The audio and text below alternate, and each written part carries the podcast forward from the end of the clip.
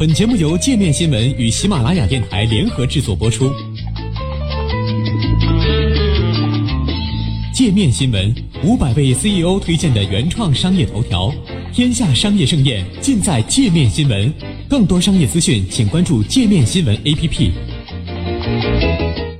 金融市场趋紧，预示增长后劲不足，明年美国经济将去火吗？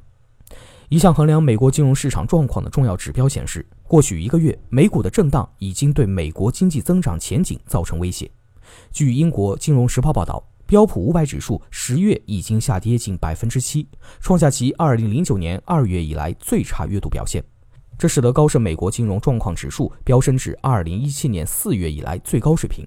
高盛金融状况指数是近二十年前时任高盛首席经济学家、纽约联储前主席达德利所创。它由一系列宏观指标构成，如利率、信贷息差、股票价格、汇率水平等。该指数阐释了金融领域的受压状况，指数越高，表明压力越大。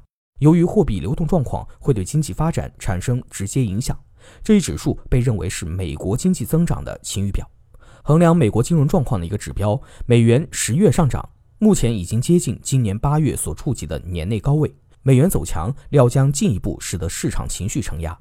长期债券收益率上升，也是促使金融状况趋紧的一个因素。十年期美国国债收益率已经从八月底的百分之二点八上升至十月早些时候的百分之三点二三高位。近期十年期美国国债收益率下跌。蒙特利尔银行资本市场利率策略主管雷根称，这反映了投资者下调美联储进一步收紧货币政策的预期。此外，这也受到本月油价下跌的影响，油价下跌使得通胀预期承压。金融状况指数走高暗示，美国经济前景在未来一年内偏向暗淡。美国第三季度国内生产总值按年率增长百分之三点五，较此前一个季度的百分之四点二有所放缓。分析师预期，随着减税的刺激作用逐渐衰减，企业盈利增长逐渐放缓，美国经济预期未来将进一步下滑。高盛在上周早些时候一份报告中表示，随着美国金融状况趋紧，美国经济明年面临困境，经济增长可能大幅放缓。报告称，目前我们的核心预期是，金融状况将使得明年美国实际 GDP 增长下降约零点七五个百分点。